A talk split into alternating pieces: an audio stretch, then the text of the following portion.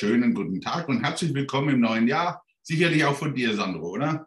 Ein wunderschönes 2022 wünsche ich alles und dir, lieber Ralf, natürlich alles Gute. Und ich freue mich, dass wir heute wieder Zeit haben, ein bisschen zu plauschen. Ja, das Jahr hat begonnen. Ich weiß gar nicht, ob man das turbulent bezeichnen soll. Ich habe gesagt, ich finde es so schön. Äh, früher machte eine Kanzlerin Raute ich habe bei unserem Bundeskanzler auch was Schönes gedacht. Er beginnt immer mit einer Frage, schönen Dank für die Frage. Das habe ich schon bei den ganzen Duellen erlebt.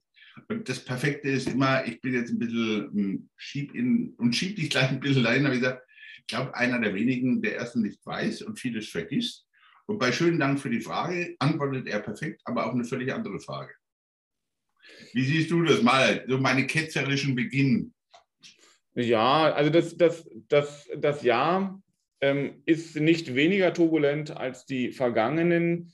Ja. Ich finde aber auch, es ist, ähm, was die Politik äh, betrifft, ähm, sowohl die nationale als auch die internationale, ähm, gibt es da viele brisante Themen. Und äh, das eine ist das, was du angesprochen hast, Herr Scholz, ähm, und jeder Politiker hat so seine Rituale. Und wenn man Zeit zum Überlegen braucht, dann wiederholt man die Fragen. Das ist eigentlich etwas, was die Juristen sehr häufig machen.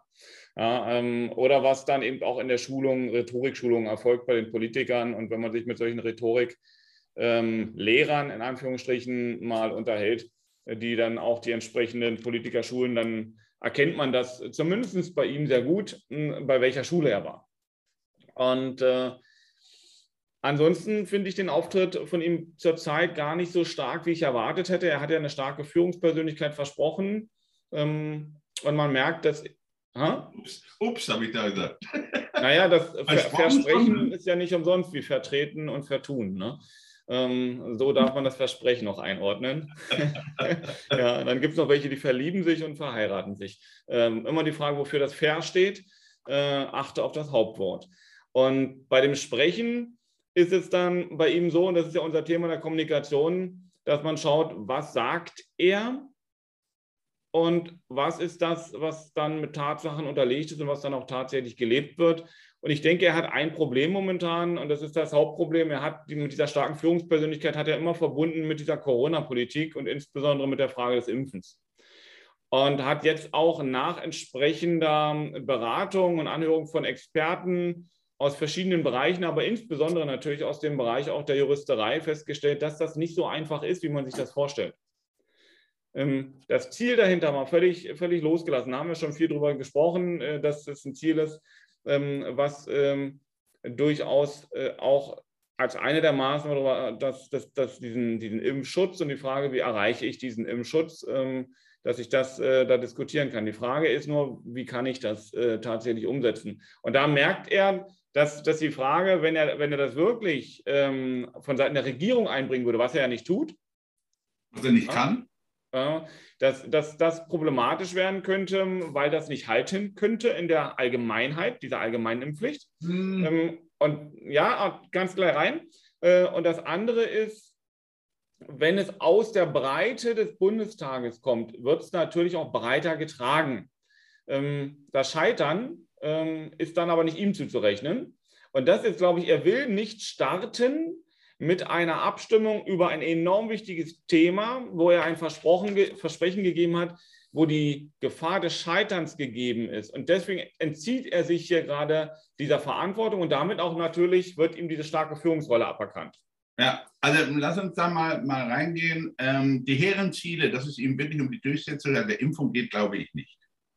Und zwar einfach, da sind die Meinungen wirklich geteilt. Auch wir haben sie ja teilweise geteilt. Ich halte es für wichtig, dass man diese Diskussion führen würde. Was mir fehlt ist, wenn ich schon über Leadership rede, dann muss ich es auch ausführen. Und ich sage ganz einfach, was mir da fehlt, ist die Debatte innerhalb der Regierung schon mal, weil, ähm, mich erinnert, es gibt so für mich zwei historische Geschichten. Einmal Joschka Fischer, damals der Farbbeutelwurf der Grünen, als es um den Kosovo handelt und Fischer darum gestritten hat, den linken Flügel seiner Partei hinter sich zu kriegen, wo ich dann ehrlich sage, das hat er dann dank Farbbeutel, konnte er die Stimmung drehen. Das war ihm sicherlich nicht recht, das ist aber dem auch richtig schaden gegangen. Zweites Beispiel ist Angela Merkel, die dann damals die FDP hinter sich bringen musste beim Euro-Rettungsschirm. Ja, weil du einfach als Kanzler vorgeben musst. Und was mir dabei fehlt, ist in der Leadership, Sandro, ich habe gesagt, ich kann damit leben, wenn er sagt, ich bin gegen die Impfpflicht. Punkt. Okay, d'accord, kann man sein, haben wir auch schon gesagt. Ich bin dafür, ist die andere. Dazwischen gibt es leider nichts. Und was er macht, ist im Endeffekt sich entziehen. Ja, wenn Verschleierung Leadership bedeutet, dann hat er es geschafft. Aber das ist für mich eine Verschleierungstaktik, weil man überlässt es quasi dann. Es gibt ja deswegen keine breitere Trägerschaft. Versteht? Da, da mag ich dir wirklich widersprechen. Wir haben eine repräsentative Demokratie, die ist gewählt, also habe ich auch die Richtlinienkompetenz des Kanzlers. Und Gott verdammt mich, wenn ich so draufhau und sage, ich, also wer Führerschaft bestellt, kriegt sie auch. Ja, und Leadership, Führer, da drücke ich mich auch schon mal rum, weil Deutschland hatte ja schon mal einen Führer. Entschuldigung, das müssen wir auch mal lassen, weil nicht jeder, der über Führung redet, redet über das Dritte Reich. Das ist auch Palaver, aber es gibt mir so den Touch von Management. Mhm. Ja, und Mensch, das, das, das, findet aber da nicht statt, weil dieses Auseinandersetzen, weil er weiß doch eines, Sandro, unter uns, am Ende des Tages kriegt das gegen die FDP nicht durch. Und ihm fliegt der Laden schon bei dem ersten Ding um die Ohren. Ich glaube, und das ist für mich noch das Schlimmere, ja, ich habe gesagt, man sieht jetzt Omikron. Und jetzt beginnt man das Zeitspiel, weil ich kriege das Fenster länger gestreckt, wenn ich über den Bundestag gehe. Dann kommen die Gruppenvorschläge, dann gehen es in die Debatten und, und, und, und, und, und. So. Und wenn wir doch ganz ehrlich sind, ist es doch das Geschickteste, dann irgendwann zu sagen, ach ja, jetzt haben wir entdeckt, Omikron ist ja gar nicht so schlimm, jetzt können wir das Ganze fallen lassen. Und da sage ich, das ist kein Leadership, das ist auch kein Statement, weil ich hätte mir zum Beispiel gewünscht, dass wir wirklich darüber nachdenken und streiten, ob wir vorsichtshalber so eine quasi Vorratsgesetzgebung machen, wo wir sagen, wir boxen dieses Thema schon mal so weit durch, dass wir einen Entscheid haben. Also entweder den Entscheid Nein oder den Entscheid Ja, denn falls dann die Situation, wo man wirklich mal die, in meinen Augen, äh, die Maßnahmen außenrum definieren müsste, was ist denn wirklich ja, welche, welche Zahlen müssen überschritten sein? Was ist wirklich langfristig? Was ist nachhaltig? Ist es wirklich stürzt äh, die, die, Struktur im Land? Ja, dann hätte man so einen Vorratsbeschluss machen können und sagen, okay, wenn das der Fall ist, können wir dieses Gesetz in Kraft setzen und man kann sagen, wir haben einfach jetzt so eine faire Situation, wir müssen eine Impfpflicht durchführen. Zum Beispiel. Verstehst? Ja, also du hast viele Punkte angesprochen, bei denen Entschuldigung, das war ein bisschen, bisschen, bisschen viel, aber das, das Thema ist ja auch komplex und er macht es mir zu linear. Ja, also ob das mit diesem, äh, also einen, einen Vorratsbeschluss im Rahmen einer Gesetzgebung, glaube ich, das funktioniert in dem Fall nicht, aber was anderes geht und da, das ist eigentlich auch das, was du meinst. Ähm, das, was ich für mich feststelle, ist, dass die, die jetzige Regierung, und da gehört eben als der entsprechende Repräsentant der Regierung, Herr Scholz, nun mal an erster Stelle dazu, wenn man diese Regierung benennt, ähm, weil er Vertreter der ganzen ist, ähm, das wird ausgesessen. Also wie du schon sagst, ähm, man von, von, von Seiten der Ampel wird kein eigener Vorschlag unterbreitet, weil es auch im Rahmen der Ampel keine Einigkeit gibt, die diesen Vorschlag tragen würde. Ja. Das ist das, was du gesagt hast. Äh, und wenn man in, so wie man die, den Koalitionsvertrag gemacht hat, wenn man im stillen Kämmerchen sich mal hinsetzen würde und würde gucken, finden wir eine Mehrheit für welche Art von Gesetz, also partiell, allgemein, unter welchen Bedingungen soll eine solche Impfpflicht denn gegeben sein. Das ist das, was du meinst. Wenn ich den Rahmen innerhalb der Regierung festlege. Und das muss ja nicht in die breite Masse gestreut sein, sondern da kann man ja schon mal gucken, was trägt an welcher Stelle die Mehrheit. Ne? Ja, weil, Entschuldigung, dass ich noch sage, äh, wenn du reinschaust in die Pressemitteilung des Ethikausbeschlusses zur Impfpflicht, sind ja klar außenrum, sagen wir mal, die, ja, die Bedingungen festgestellt, die man eigentlich erfüllen sollte, um dann zu sagen, das kann ich tun und das muss ich tun. Ja, also genau auf dieser Basis des Ethikrates hätte ich, hätte ich meinen Vorschlag inzwischen gestartet, weil ich auch im Moment, und das fehlt mir an Ehrlichkeit, weißt du, wirklich zuzugeben, was, mir, was ich ja jetzt auch sage. Du weißt, ich habe vorher gesagt, Impfpflicht. Ich sage jetzt aber auch ganz ehrlich, okay, wir haben diese Omikron-Entwicklung, lass uns gucken, weil, Richtig. Äh, was, was ich für völlig falsch halte, deswegen habe ich, das hast du mal bei, einem, bei einer Geschichte von mir, wo ich sage, das ist so ein Debattierclub geworden weil ich einfach sage, das habe ich damals mir schon angeguckt, weil ich gesagt habe, Entschuldigung, wir labern über irgendwas, während sich die Bedingungen verändern. Mhm. Ja, also da muss ich doch mit dir keinen Krieg darüber führen, ob eine Impfpflicht oder nicht. Ich sage mal, an Anführungszeichen, sondern ich sage, das ist doch nebbig. wenn wir beide intelligenten Menschen da draufschauen, sagen, wir haben, die Situation hat sich verändert, sagen wir müssen anders reden.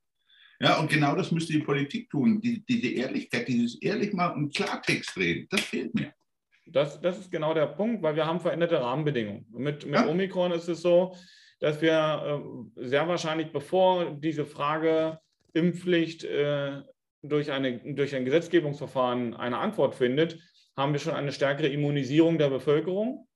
Ähm, und die Frage ist dann, ja, was kann ich mit einer Impfpflicht wirklich diesen dauerhaften Schutz im Rahmen der Verhältnismäßigkeit, den ich erreichen möchte, kann ich das damit erreichen oder kann ich das mit, mit dieser Form der Impfpflicht gar nicht machen, weil selbst die Wissenschaftler sagen, ja, wir, wir wissen gar nicht, was danach kommt und dann kommt vielleicht das oder es kommt vielleicht gar nichts.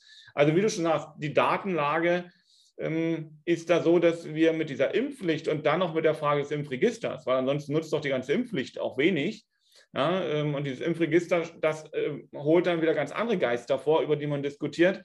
Also das ist nicht so einfach, aber man muss sich wie in vielen Stellen entscheiden.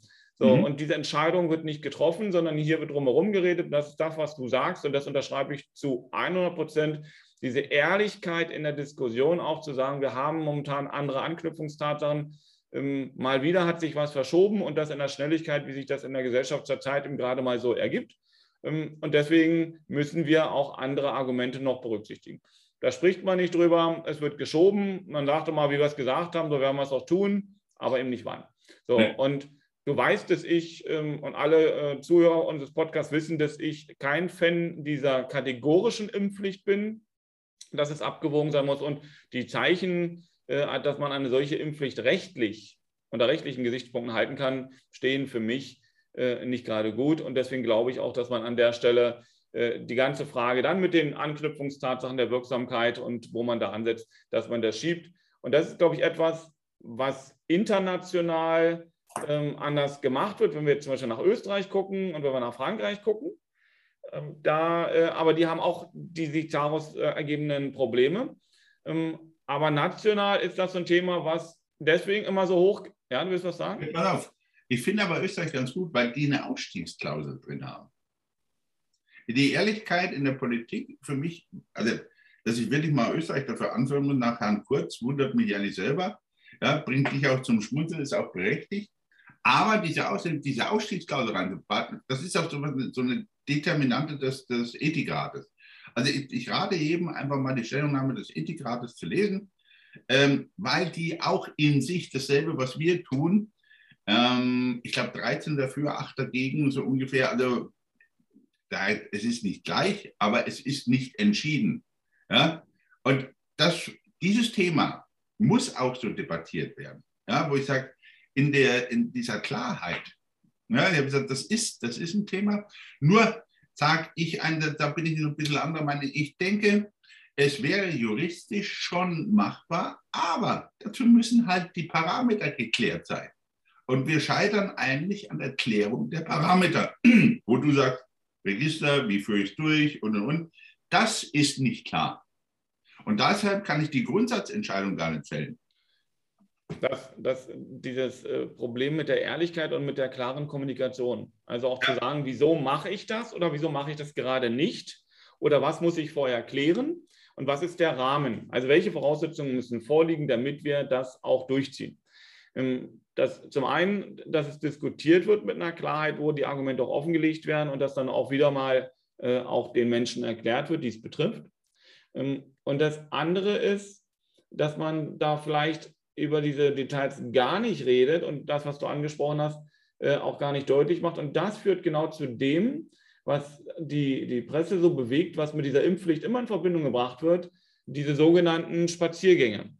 Mhm. Und, und bei diesen Spaziergängen, auch da ist es so, alleine seine Meinung äh, unter, unter Wahrung bestimmter Sicherheitsvorkehrungen ähm, dort zum Ausdruck zu bringen, halte ich für richtig. Das ist Teil unserer, Demo, unseres Demokratieverständnisses. Und wir werden es wie in der Vergangenheit immer haben, dass wir Gruppen haben, die das ausnutzen, die da mitlaufen und die eigentlich eine Meinung kundtun, die mit dem, was die Mehrheit der Leute zum Ausdruck bringt, gar nichts zu tun hat. Ja? ja.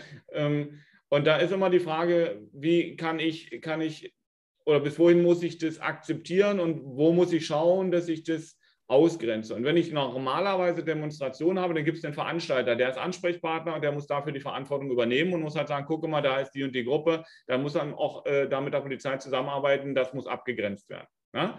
Äh, das ist dann ja auch im Sinne derer, die für ein bestimmtes Ziel eintreten und eben sich nicht mit dem anderen infizieren lassen wollen. Ich sage zum Beispiel mit rechtem Gedankengut.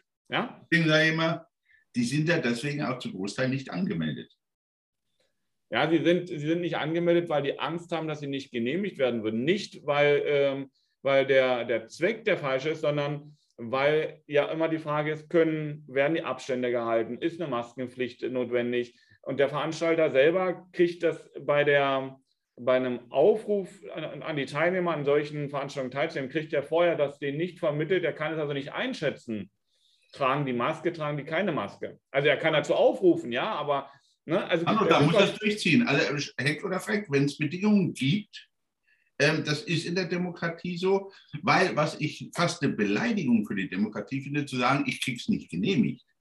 Dann wären wir wirklich, was ihr oftmals mit Diktatur, wo ich eh sage, das ist für mich ein heikles Thema, da bin ich völlig beim Bundespräsidenten, da muss sich jeder mal überlegen, was er da für Mist erzählt. Weil wir relativieren damit wirkliche, wirkliche Diktaturen ja, und können eigentlich, wir, wir reden darüber, was wir, wie die Demonstrationspflicht gelebt werden. Und wenn diese Bedingungen der Massenpflicht und, und da ist, dann muss ich mich dran halten. Schau mal, äh, Sandro, wenn du hier siehst, die ganzen ähm, damals gegen atomare Endlager oder AKWs und, und, und, äh, auch die wurden heftig bestraft, wenn sie sich an solche Sachen nicht gehalten haben. Also die Regeln müssen dafür alle gleich sein. Und ich bin vollkommen bei dir, dass ich sage, dieses Demonstrationsrecht ist ein Grundrecht, das sollte auch in der Art von verfassungsgemäß ausgeübt werden. Punkt, Ende aus. Nur ich für meinen Teil habe es ja selber schon erlebt, damals bei dem heißen Herbst, dass immer radikale Gruppen sich drunter hängen. Und ich habe damals schon immer darauf geachtet, dass ich gesagt habe, davon distanzieren wir uns und dann gehen wir lieber raus ja, und sagen, so funktioniert das nicht. Aber das ist, das ist immer so ein, so ein Aufspringen und das ist das, was eigentlich eine gute Idee oder wo ich wirklich sage, okay, ich demonstriere dagegen, macht es kaputt. Es nimmt eigentlich den Wert. Ich, ich bin an, an der Stelle an, an deiner Seite, dass die Regeln für alle gleich gelten müssen. Und es ist ja. egal, ob ich jetzt gegen eine Impfpflicht diskutiere, ob ich gegen Rechts diskutiere, ob ich für Einwanderungspolitik in bestimmten äh, Größenordnungen und Kriterien und was auch immer diskutiere. Ja? Ähm, da bin ich bei dir. Und dass ähm, man von Seiten derer, die diese Spaziergänge organisieren, jetzt nicht sagen kann, wir machen es nicht, weil wir erwarten oder befürchten, dass abgelehnt wird. Und wir haben keine diktatorischen Verhältnisse, gebe ich dir völlig recht. Das ist, das ist ein Argument, das ist äh, nicht zu unterlegen mit Tatsachen, das ist auch albern, ja. ähm, möchte ich mal so, so landläufig sagen. Es ist so, dass, dass der Veranstalter immer, wenn er das tut, eine gewisse Verantwortung trägt. Und auch hier sehen wir, dass der Veranstalter, wenn er, wenn er nicht planbare Zustände hat, dann lieber die Verantwortung nicht tragen will. Also findet man keinen Veranstalter. Aber was wir dabei immer vergessen, sind die sozialen Medien. Über die sozialen Medien kannst du so schnell, früher haben wir es mit Flashmob gemacht, ne? da haben die sich irgendwo im Kaufhaus getroffen ja. und haben gemeinsam gesungen. Ähm, ja, heute wird das gar nicht mehr so bezeichnet. Heute gibt es den Aufruf und dann treffen die sich eben zum gemeinsamen Spazierengehen. Das ist eine andere Form, wo man auch andere Instrumente für finden muss von Seiten der Politik.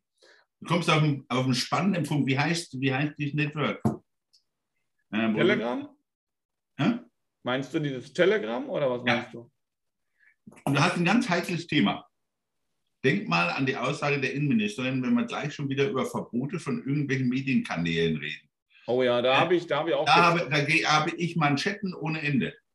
Aber das ist eben genau der Zug, weswegen dann die Menschen nicht anmelden, weil sie sagen, wenn ihr auf sowas immer mit Verboten reagiert, dann, äh, wenn ich, dann melde ich gar nicht erst an, dann kriege ich keine Ablehnung und dann gehe ich in die Lücke. Äh, denn da passiert ja nichts anderes. Man geht jetzt immer in die Lücken rein. Hat, haben wir von jeher schon gemacht. Das ist ja nichts Neues. Ne? Also rechtlich gesehen ist es schon immer so, dass wir geguckt haben, wo ist eine Lücke, die wir nutzen. Ähm, allerdings mit einem, mit einem Ziel, was in dem Fall in dem gesamtgesellschaftlichen Kontext auch legitim sein muss. So, wenn für die Gesellschaft insgesamt nicht legitim ist, da müssen wir natürlich drüber nachdenken und da sind wir wieder in der Abwägung. Ne? Und, ja. und, da ist natürlich die Frage, wann ist es für eine Gesellschaft legitim? Bei Mehrheitsverhältnissen, bei Minderverhältnissen? Also es ist nicht ganz so einfach. Da nee, recht. Aber es ist, es ist natürlich, du musst der Telegram schon mal anschauen. Das Ding ist natürlich schon hochspannend. Wenn du überlegst, dass der ja fast mal in Russland verboten worden war, plötzlich wieder erlaubt ist, dann in äh, Dubai sitzt und mal eben die Surfer wechselt, gleichzeitig aber obwohl fast schon Russian Today wieder darüber sendet, über Telegram. Also, äh, und gleichzeitig er nichts löscht. Also, das ist schon eine Art Schizophrenie, wo ich sage, äh, da zündelt einer auf, auf großer Fläche. Schau es dir mal in Ruhe an, da, da, sollten wir mal drüber diskutieren. Ich war nicht erschrocken, aber ich habe zwischendurch gedacht, okay, äh, es kann, wenn man so die, sich die Geschichte anschaut, ja, das kann eigentlich fast nicht sein. Einerseits fast verboten, dann lasse ich aber selber, die russische Regierung versucht ja teilweise ihre Desinformation darüber zu, also nehmen wir es mal Information. Ja, da, da, sind, da sind wir an, da sind wir an einer, an einer Stelle. Ich, dieses Telegram habe ich mir in der Tat noch nicht angeguckt. Ähm, ich habe hab darüber gelesen, aber selber bin ich auf diese Plattform noch nicht gegangen, habe mich auch nicht angemeldet und ähnliches, um, um mir das mal äh, anzuschauen. Aber die, die Frage ist ja, soziale Medien und dann jetzt äh, immer die Frage Kontrollierbarkeit sozialer Medien, Zensur in den sozialen Medien und Telegram vielleicht, die sich da, die nicht zusammenarbeiten äh, und auch äh, nicht zensieren, kann natürlich von denen, die dort auf den Netzwerken äh, sich ähm, herumtreiben, die da aktiv sind, auch immer zu irgendwelchen Zwecken genutzt werden. Und ja jetzt wissen wir aus, aus äh, Wahlbeeinflussung sowohl bei den Amerikanern als auch in Deutschland als auch in anderen Regierungen, dass auch zum Beispiel Russland da nicht so zimperlich ist, was diese, ähm, diese Form der Ideologie und der, der Einflussnahme auf. Du warst äh, sehr höflich, Herr, Herr Anwalt. Ja, ja, ich, ich habe mit den Worten gerungen gerade, ja, das hast du gemerkt. Ne? Ähm, ich habe auch eine ganz klare Meinung zu Herrn Putin, weil das ist ein Diktator. Ja? Ähm, und das, was da, was da gemacht wird, ist psychologische Kriegsführung. Ähm, und das siehst du auch sehr deutlich bei, bei einem ganz anderen Thema, was aber mit Russland natürlich in Verbindung steht. Und das, da sind wir schon bei der internationalen Politik. Lass uns, darf ich, darf ich, der will ich auf jeden Fall noch mit dir hin. Ich, also ich führe heute mal ordentlich, ich habe ja auf dich gehört, was du alles besprechen willst, hast ja vollkommen recht. Aber lass uns noch mal ein bisschen bei der Regierung bleiben. Neben dem Corona, zweiter Punkt Energiewende. Oha. Mhm. ja, ich finde es schon schön. Nicht? Wir, also seid mir bitte nicht böse. Ich habe übrigens Herrn Habecks Auftritt sehr, sehr gut gefunden. Ja, der mit einer gewissen Ehrlichkeit da reingeht und sagt, er hat was vor, das ist äh, spannend, das ist, äh, sagen wir mal, schon sportlich, ehrgeizig, was er da machen will. Ja, aber äh, der hat wenigstens mit klaren und offenen Karten gespielt, sagt, was er tun will, weiß, dass das schwierig ist, alles okay.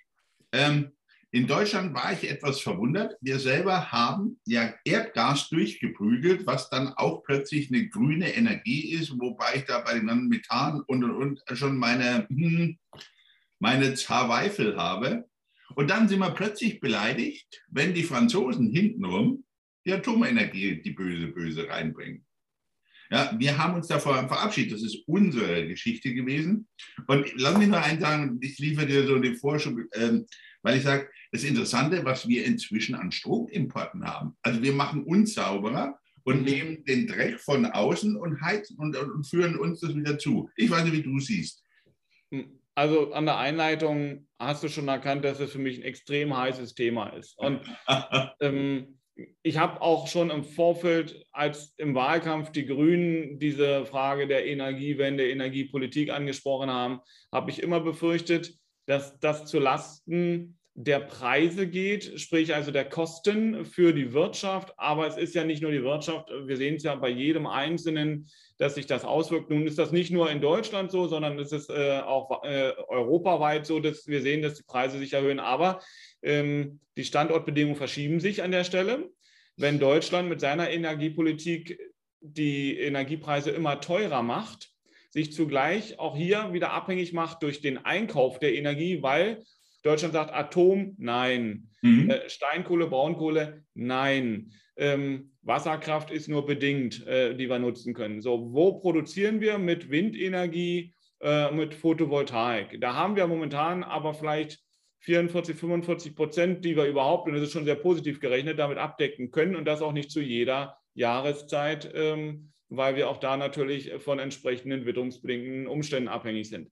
So, und das heißt, dass Deutschland zukaufen muss.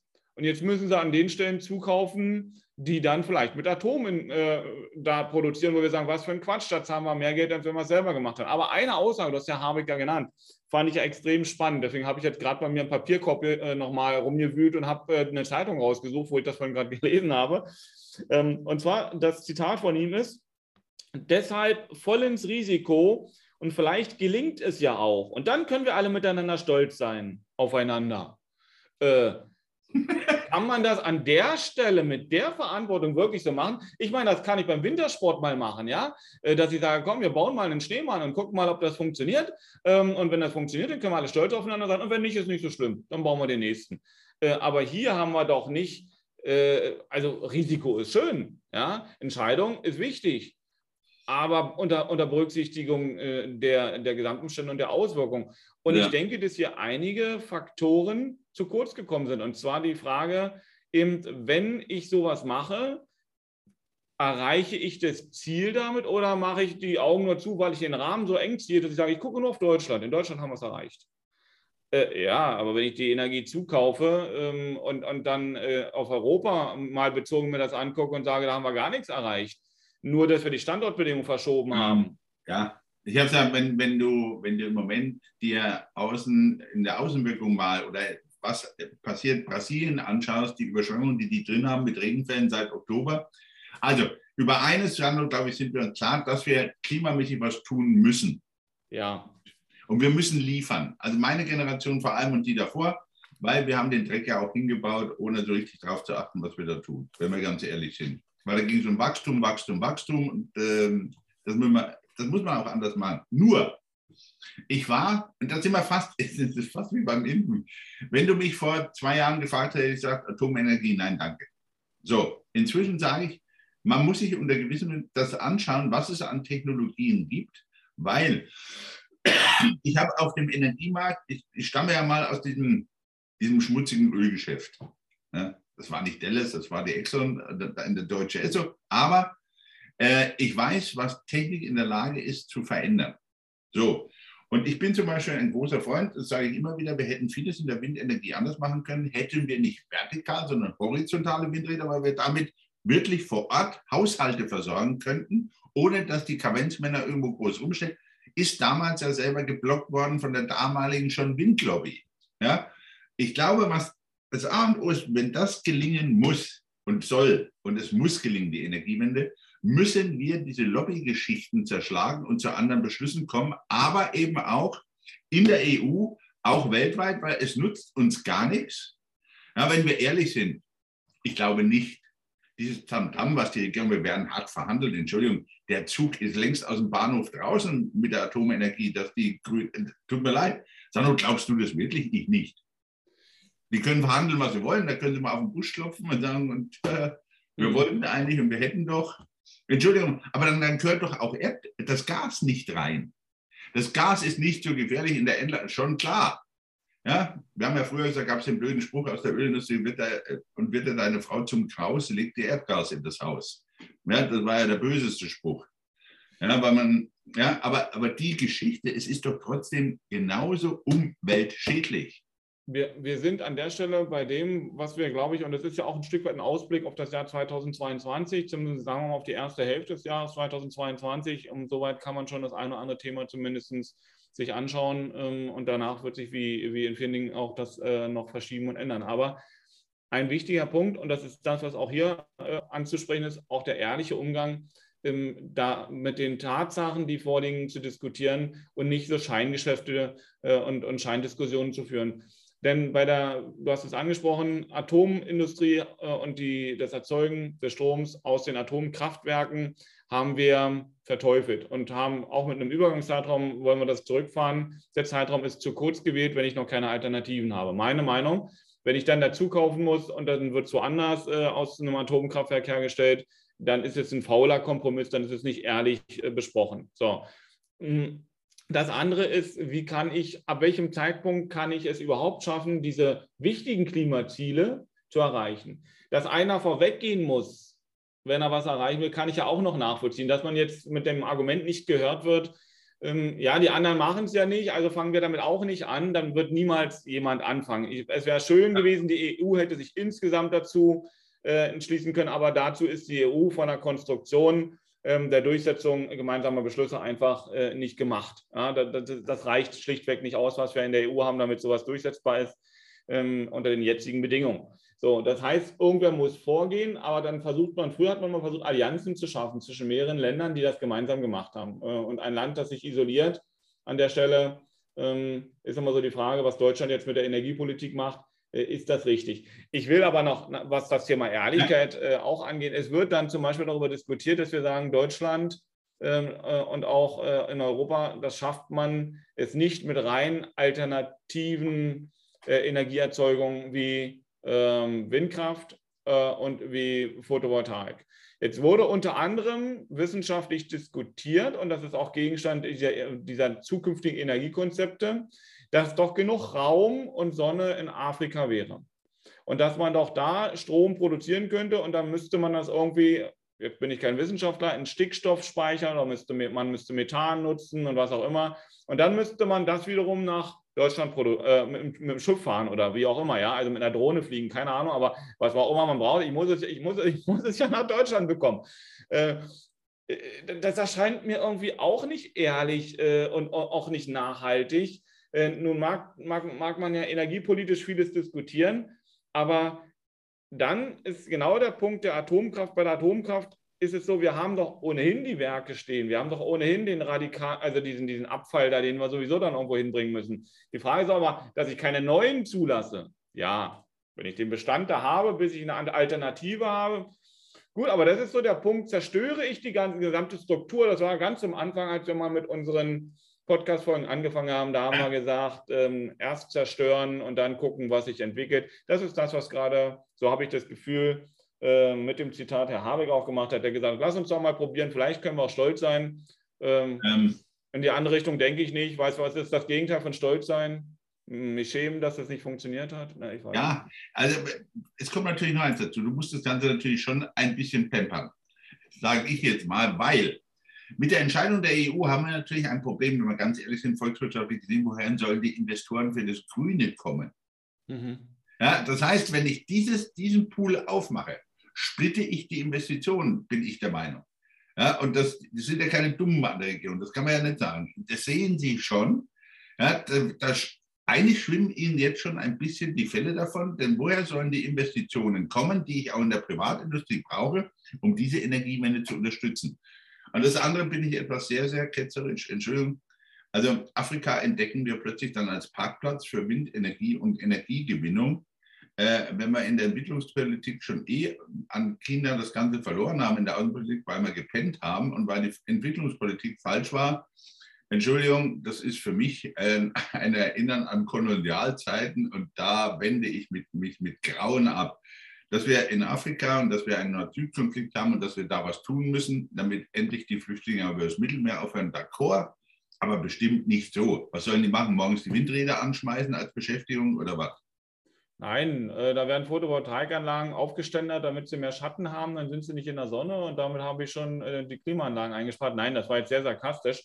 Ähm, also, wir hatten zwei Bombenideen, wie ich gerade merke. Ja, ja, nur ich glaube, sie sind nicht zukunftsfähig äh, und waren auch eher äh, sarkastisch gemeint und Satire ist als, als künstlerisches Argument äh, durchaus äh, zugelassen, auch wenn wir in den Grenzbereich reingehen. Ähm, aber das ist, das ist sicherlich schwierig, weil die Antwort, ähm, wie wir die, die ähm, globale Klimakrise und die Erderwärmung in den Griff kriegen, die haben wir noch nicht. Wenn wir die hätten, dann würden die Wissenschaftler das äh, gemeinsam umsetzen. Äh, und es geht, und ich glaube, deswegen ist das so ein, so, ein, so ein Punkt, den du schon mit Lobbyismus angesprochen hast. Es geht ja zu großen Teilen immer darum, wer verdient womit Geld. Ja. Und ähm, wenn der Staat nicht selber mit einer, in Anführungsstrichen, staatlichen Gesellschaft, die Windräder bauen möchte oder die Photovoltaik-Plantagen, dann muss es wer anders tun. Und dann muss es ein Unternehmen tun oder ein Unternehmerverband. Und ja. der tut es nur, wenn er daran Geld verdient. Ähm, und jetzt kannst du überlegen, wer das dann bezahlt. das, das ist, das ist gerade so der Punkt, über den wir uns unterhalten. Werden jetzt wieder Töpfe aufgemacht, damit das Ganze subventioniert wird. Ähm, aber irgendwann muss das sich ja in sich tragen und rechnen, weil ich kann nicht auf Dauer solche, solche Sachen tot subventionieren. und da habe ich jetzt in dem, was ich gelesen habe, ähm, noch, noch keinen Lösungsansatz gesehen. Wenn du, ich, ich packe sogar noch ein bisschen größer und dann kommen wir auch dann noch ein bisschen in die Außenpolitik, aber ich glaube, da müssen wir das nächste Mal noch ein bisschen nacharbeiten, allein von der Zeit her. Aber ähm, sondern was mir insgesamt bei all den Ideen fehlt, ist wirklich der strategische Ansatz. Ja, die gehen alle jetzt schon wieder in eine um Das ist alles Taktik. Das ist, was tue ich auf dem einzelnen Feld. Aber die große Strategie, was soll, die große Klammer fehlt. Verstehen, wo ich, wo ich einfach sage, die Klammer in Deutschland ist dadurch, dass es durch andere Länder eingeklemmt ist, könnte man sagen. Ja? Aber das hat damit nichts zu tun, das bewältigt das Thema nicht. Wir haben das in der Energie, ja, weil ich einfach sage, okay, in welchen Schritten komme ich dahin, wen nehme ich wie mit? Und dann kann man runterbrechen. Dasselbe Thema, und dann sind wir bei der Außenpolitik, wir sind bei Nord Stream 2. Als ich, bevor wir wieder ein Land waren, in den 88er, 89er Jahren, haben wir uns gefragt, äh, liebe NATO, liebe Bundes, wie steht denn eigentlich und wie soll denn, liebe Bundesregierung, die Strategie aussehen? Nehmen wir mal an, inner, die innerdeutsche Grenze fällt der Ostblock löst sich auf und was machen wir dann? Und die Frage ist immer noch offen. Die mhm. hat weder Putin beantwortet, deswegen kommt genau das aufeinander. Wir sind eigentlich ähm, in, in Konstellationen schlimmer als im Kalten Krieg, wir sie jemals hatten. Ja, mit dem großen Unterschied, früher war das ja einfach. Ne? Da gab es Ost und es gab West.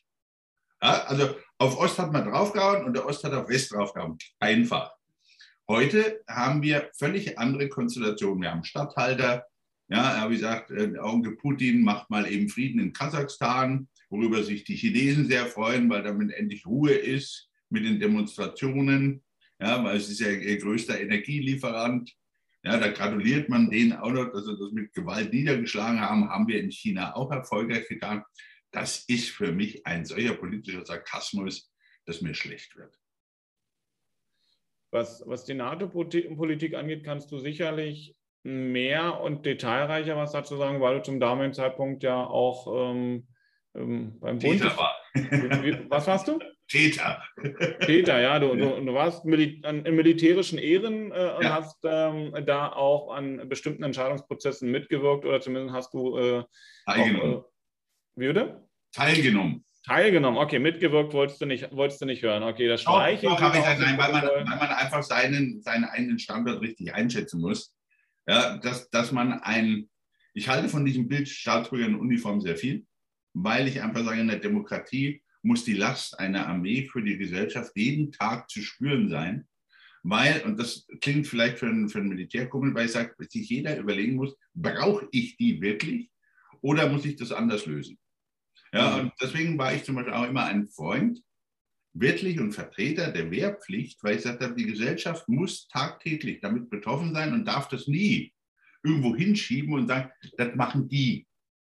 Ja, und das muss immer ein Wir sein, weil dann beschäftige ich mich vernünftig auch mit dieser in der Demokratie, mit einer Armee, ob ich die habe, ob ich die brauche und wie ich das weitermache. Aber bei dem, bei dem Thema Wehrpflicht ist es so wie in, in, in, äh, bei vielen Entscheidungen, die man trifft, wenn man persönlich davon betroffen ist äh, und sagt, fand ich nicht gut, gut, ich habe meine Wehrpflicht gemacht, aber äh, fand ich nicht gut und würde ich meinem Sohn nicht zwingend wünschen, äh, dann sagt man, die kann eigentlich auch weg, ne? würde, ich, ja. würde ich nicht machen wollen. Wenn wir aber mal ein bisschen mit einem größeren Abstand draufschauen und sagen, jetzt gucken wir mal nicht auf, was uns betrifft und meine Familie oder meinen Freundeskreis, sondern was ist notwendig für die Gesellschaft. Und das ist so ein, so ein wichtiger Punkt, wie weit gehe ich mal von meinen eigenen Interessen weg und von meinem familiären Interesse und gucke mal auf ein gesamtgesellschaftliches äh, Problem oder eine gesamtgesellschaftliche Lösung, wie sich das auswirkt. Und da bin ich heute auch bei dir, dass diese Wehrpflicht, die Auflösung oder äh, das nicht mehr realisieren dieser Wehrpflicht, dass, äh, dass das ein Fehler war ja. und dass man diesen korrigieren sollte. Ja. Ähm, weil dieses Verständnis äh, für Verteidigung des Landes, für militärische Zusammenhänge, ähm, das ist notwendig äh, und auch um die Bedeutung und das Gewicht äh, einer, einer Armee immer noch wahrzunehmen und auch überhaupt da mal reingucken zu können und zu wissen, worüber wir da reden. Ne? Ganz unabhängig davon, dass man auch ein paar Werte äh, in, in diesen Zeiten als junger Mann und junge Frau ähm, dort auch bei einer Armee lernen kann. Ja? Und wenn es Disziplin ist, ähm, die unsere Gesellschaft an anderen Stellen vielleicht heute nicht mehr so lebt. Ähm, aber das ist etwas, was durchaus wichtig ist, weil wir uns ansonsten so ein Stück weit wie in einer Oase sehen. Wir meinen, bei uns ist alles grün, wir müssen nichts tun äh, und äh, ringsherum verhält es sich aber anders. Ne? Und wenn wir dann nach Russland gucken, dann ist es so, ähm, du hast den Kalten Krieg angesprochen. Ähm, ich habe noch äh, zu den äh, Ostblock-Zeiten im Ostblock gelebt und du hast äh, in, in diesem sogenannten Westblock gelebt. Und insofern ist es so, dass jeder seine Sicht auf die Dinge hatte und mhm. zwar nur die äh, von der Propaganda dann dir in den, in den Kopf gehämmerte Sicht ähm, und dass man die Argumentation der Gegenseite gar nicht wahrnehmen konnte, weil man sie nämlich nicht gehört hat. So, heute ist es so, dass wir ganz andere Möglichkeiten haben, Erkenntnisse zu finden und auch die Meinung des anderen zu hören. Aber wir können sie nicht, wir können nicht mehr trennen, was ist jetzt ähm, ehrliche Berichterstattung und was ist vielleicht Propaganda und Verdrehung von Tatsachen. Und ich persönlich habe, wenn ich in Richtung Russland gucke, gerade an die Grenze zur Ukraine, wo 100.000 Soldaten momentan stehen mit mhm. Technik, ich habe richtig dolle Bauchschmerzen. Und ähm, wir stehen, wenn wir mal ganz ehrlich sind, und darüber wird in den Zeitungen viel zu wenig gelesen, darüber wird viel zu wenig geredet, weil wir uns auf diese innerpolitischen Gründe äh, und innerpolitischen Dinge wie Corona und sonstige äh, Spaziergänge äh, sehr stark konzentrieren und uns ablenken lassen. Das Problem, was wir an den Außengrenzen der EU haben, und zwar ähm, mit einem militärischen Aufmarsch der Russen. Und wenn wir uns anhören, wie dort Russland mit der NATO diskutiert, das ist kein Reden. Jeder will keine, also stellt seine Meinung dar. Kompromisse sind zurzeit nicht möglich. Ähm, so kann ich das zumindest wahrnehmen. Ich bin ja nicht bei den Gesprächen dabei, aber was ich wahrnehmen kann, wenn ich interessiert nach solchen Informationen suche. Und aus meiner Sicht ist die Gefahr, dass Russland tatsächlich auch in die Ukraine reinmarschiert, die ist für mich schon relativ hoch. Wie siehst du das? Ja, ein starkes Jein. Ähm, das, das ist nicht, also ich teile, ich teile die Angst, weil ich sie immer dann habe, wenn man unkoordiniert ähm, solche Sachen tut. Der, der Vergleich mit dem Kalten Krieg von früher hinkt in sowas, weil wir hatten dort damals Gremien, wo man sich austauschte, Manöver angekündigt hat und, und, und, und diese Gespräche schon, ich sage mal, gesucht hat. Was hat sich seitdem verändert? Was halte ich auch so ähm, militärisch für etwas eigen? Äh, dass wir zwei Blöcke hatten, die geostrategisch völlig anders ticken, ist vollkommen normal. Bis 9-11 waren die Amerikaner unangetastet als Hauptvertreter der NATO auf ihrer, ich sage mal, Insel gesessen, konnte ja nichts passieren. Dieses Sicherheitsniveau hat sich durch 9-11 erheblich verändert. So, jetzt wenn du die Russen anschaust, hast du schon immer das Problem, wenn du dir den Globus anschaust, nicht die flache Karte, sondern wirklich den Globus, dann gucken die Russen in den Westen, da haben sie die blöden Europäer sitzen. Dann gucken sie in den Süden, da haben sie die nächste Grenze, da haben die Chinesen sitzen und haben die Inder sitzen. Auch nicht lustig. Dann gucken sie in den Osten, jo, da hängen sie fast schon wieder an Amerika dran.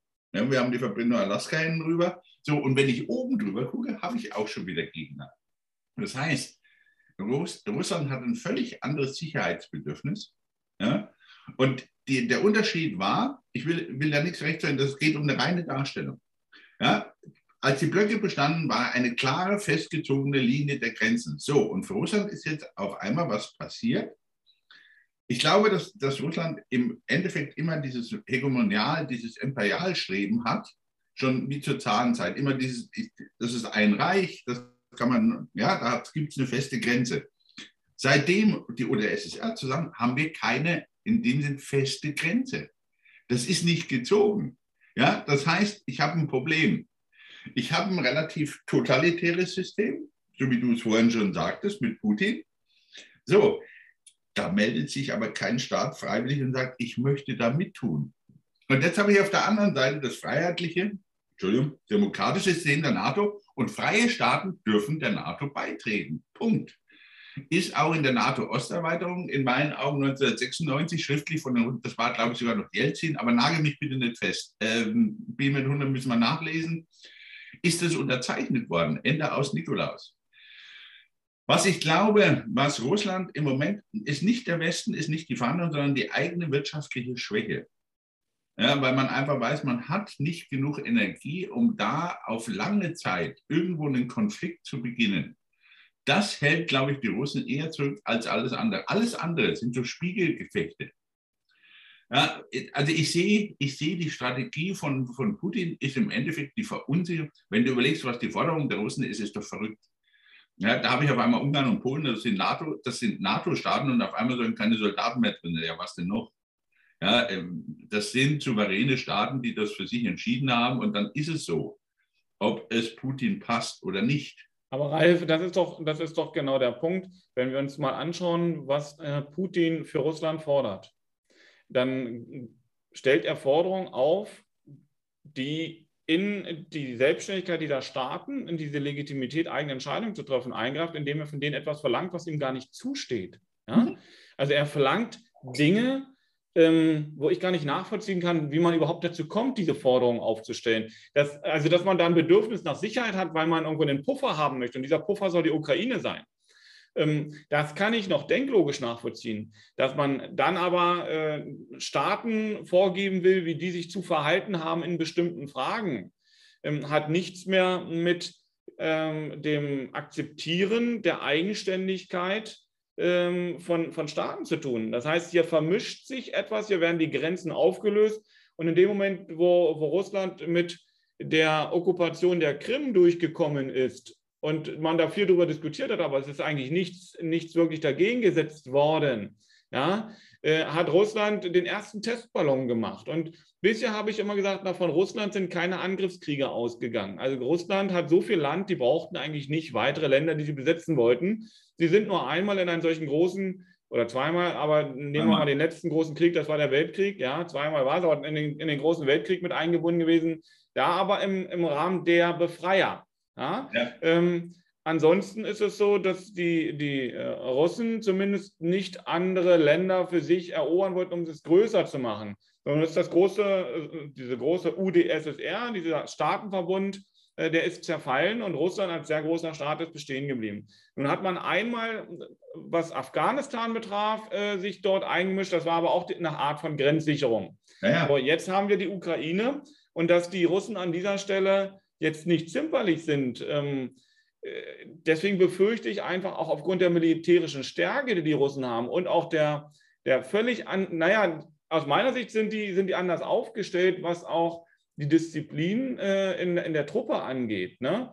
Ähm, und, den, und den Gehorsam der Truppe, wenn ich mir das angucke im Vergleich dazu, was wir meinetwegen in Deutschland haben oder in anderen europäischen Staaten. Und wenn Russland ernst machen würde, dann glaube ich, dass weder die Ukraine noch Polen noch wir wirklich ernsthaft was dagegen zu stellen hätten.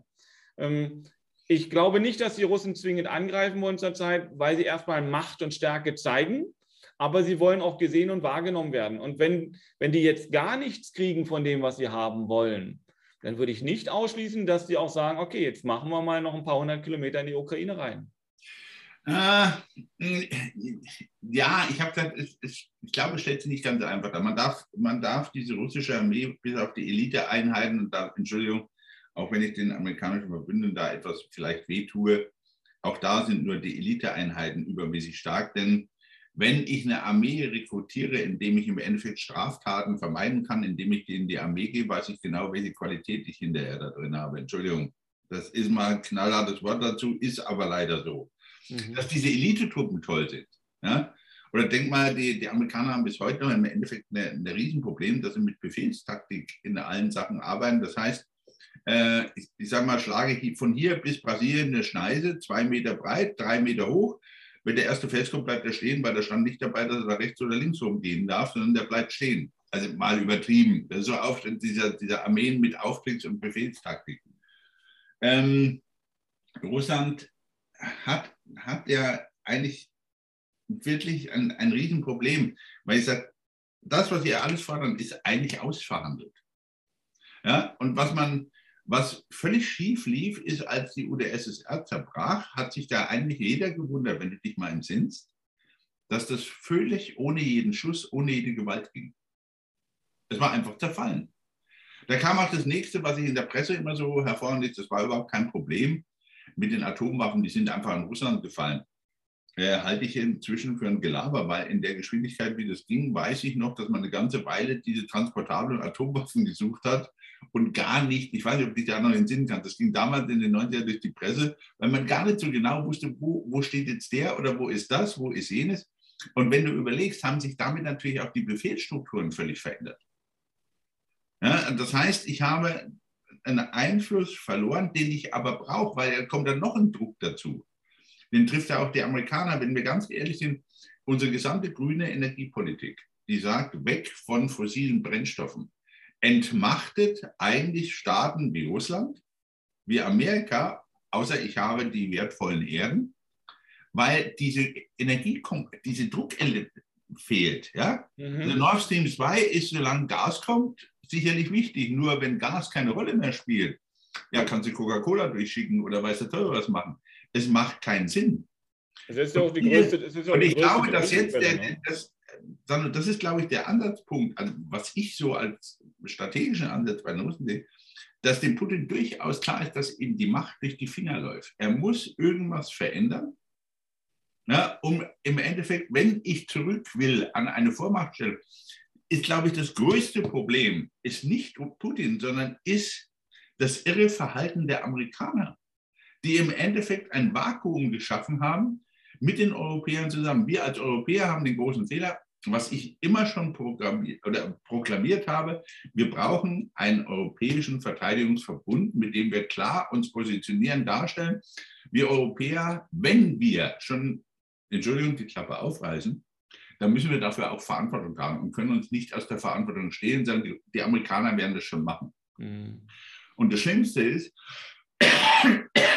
dass im Moment über die Sicherheit Europas diskutiert wird und Europa steht am Rand und wird von den amerikanischen Herren beteiligt. Ja, Heidewitzka, was soll denn das? Das ist ja so, als wenn du gerade die Einwanderungspolitik der Amerikaner bestimmst als Eu äh, Europäische Union. Funktioniert doch auch nicht. Also wirklich, und da sind wir bei dem Strategieproblem. Europa hat keine Meinung dazu. Ja, und Ukraine gehört zu uns, ja, wo wir einfach sagen müssen, die bekennen sich dazu, die haben ein Recht, dass wir zumindest eine klare Äußerung tun. Was passiert, wenn? Ja, jetzt, jetzt, jetzt, spielen wir das auch mal zu Ende. Was passiert, wenn? Jetzt stell dir mal vor, äh, die Russen würden tatsächlich die Grenze mit ihrem Militär überschreiten. Was passiert auf, dann? Auf, lass, mich, lass mich noch ein, ein, Ding dazu sagen. Wir hatten ja früher dieses Thema Flexible Response und und und und äh, the Balance of Power. Die Atomwaffen hatten früher den großen Vorteil, dass sie definitiv vom Krieg abgeschreckt haben. Ja. Aber heute dreht sich dieses Ding, was vorher war, also das hört sich jetzt schizophren an, aber genau ins Gegenteil um. Jeder weiß, es ist nicht einsetzbar. Also kann ich unten drunter bis zu einem gewissen Ding das durchspielen, dass ich sage, ich annektiere mal die Krim, kann eh nichts passieren. Mhm. Ja, ich darf mir bloß Kim Jong-un, da weiß man nicht, ob der doch mal auf den Knopf drückt, weil er eigentlich flippern wollte und dann doch sagt, na, dann nehmen wir doch mal die Atombomben. Äh, Entschuldigung, weil das ist für mich so eine Figur, die kann ich nicht einstufen. Ja, tut mir leid, der hat für mich mit Realpolitik nichts zu tun. Ähm, aber bei, genau in diesem Konflikt, ja, denn wenn du, wenn du eins anschaust, wir haben damals die abgeschossenen Flugzeuge, ja, wo wir definitiv Verkehrsmaschinen, die, klar gesagt, es waren die Russen. Mhm. Und ich glaube, du musst im Moment ganz schön klar machen, dass du sagst, okay, ich bin der Meinung, man muss zwar in die ähnliche Droge, ich will jetzt sagen, das ist dieses Säbelrassen, was wir früher schon hatten. Ja, wenn der Warschauer Pakt ein Manöver gefahren hat, haben wir es auf der anderen Seite genauso gefahren. Ja, ja. aber das ist, das ist doch genau der Punkt. Was die aber, klare Abgrenzung kam. Ja?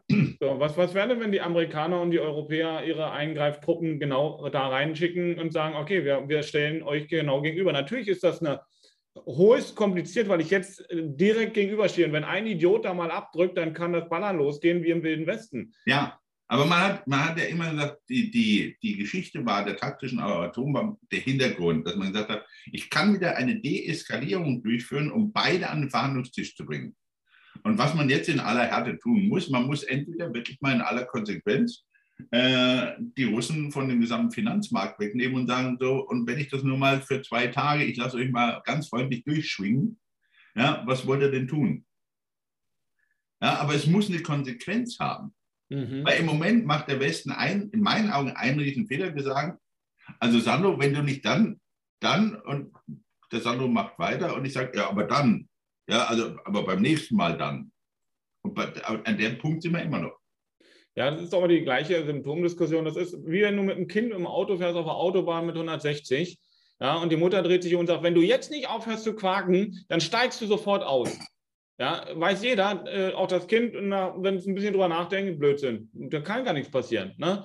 So, und wir sagen den Russen, wenn du da aber das machst, dann gibt es aber du, du. Ja, aber wir, wir haben ja keinerlei Vorkehrungen. Die Russen haben es doch probiert mit der Krim. Die haben doch gesehen, dass es funktioniert und dass dann anschließend überhaupt nichts an Nachteilen, ich meine, diese Sanktionen mal dahingestellt, hat die nicht ernsthaft, zumindest erkennbar, äh, wehgetan. Die haben natürlich andere Wege gesucht, die haben dann auch die südpazifischen Staaten, also die haben natürlich auch die Frage äh, des, des neuen Bündnisses mit, mit China und mit, mit, äh, mit, mit hm. Indien und so weiter und so fort versucht. Ne? Aber also für mich ist es immer so, wenn ich sage, ich akzeptiere das nicht, dann muss auf eine Regel, wenn die nicht eingehalten wird, eine Sanktion ja. folgen. So, und wenn ich jetzt da eine Regel aufstelle im Rahmen dieser Diskussion der, der dargestellten Positionen, dann muss ich auch sagen, wenn du diese rote Linie überschreitest, wird das und das passieren. Dann muss ich es aber tatsächlich auch tun können. Ja, wenn da jetzt aber gar keine Truppen sind, was soll denn da passieren? Du sagst den Finanzmarkt abregeln und die laufen, laufen dann über die Ukraine rüber? Ähm, ich glaube, ich, ich sage dir, ich glaube wirklich, dass man da die russische Militärmacht überschätzt. Okay.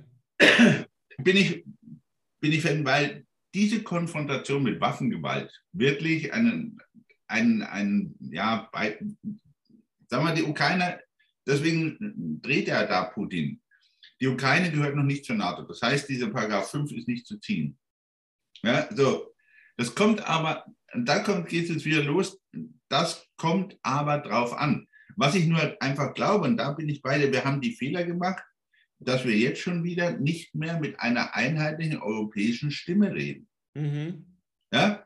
Ähm, würden wir Amerikaner, also ich, ich sage es wirklich in der Krankheit, dass wir Amerika mit dazu brauchen, ist vollkommen klar. Aber jetzt haben wir so ein irrlichterndes Amerika, ja, wo eigentlich auch keiner so richtig weiß, was wollen sie jetzt eigentlich, außer nicht mehr das sein, was sie früher waren. Und dass Russland schon immer versucht hat, die Position zu übernehmen, wenn die, der Weltpolizist Amerika, dazu hat sich ja Amerika selber gemacht. Mhm. Ja, es hat sich, also ich sage mal ehrlich, hat sich keiner da rein gedrängt, aber man hat es gemacht, weil man es wahrnehmen musste. So, und jetzt räumst du das frei. Guck doch mal, was wir, wir haben ja mehr Konflikte dahinter, wo ich einfach sage, du hast Kasachstan, wir haben Japan, wir haben Taiwan, ja? Wir haben die Regionalstreitigkeiten mit China. Ja? Vergessen wir Afghanistan nicht. Vergessen wir Afghanistan nicht. Wir vergessen den Nahen Osten nicht, mhm. Ja, wo wir schon in Statthalterkriegen drin sind. Ja? Und deswegen, lieber Sandro, darf ich das heute vielleicht in, in Hinblick auf die Uhr unterbringen, dass wir das das nächste Mal komplett zum Thema machen, weil es wirklich ein spannendes Thema ist. Ja, und es ist für uns ein lebenswichtiges Thema. Und ich glaube, man hat es einfach zu lange in den Hintergrund gestellt und hat sich davor gedrückt, dass wir wirklich eine europäische Entscheidung treffen müssen und die auch durchziehen müssen. Und dafür stehe ich eigentlich schon lange. Wir haben mal mit den französischen Bataillonen, deutsch-französischen Einheiten angefangen. Ja, es kam dann nie weiter, ähm, weil man sagt, wir haben ja die NATO. Die NATO ist durch ein irrlichterndes Amerika, aber nicht die NATO, die es mal war, muss man auch ganz ehrlich sagen. Und ein Putin hat ein Gespür dafür. Das ist, das, das ist ein wichtiger Ausblick auf unsere, äh, auf unser nächstes Mal, unsere nächste Folge, unseren, unsere nächste Diskussion.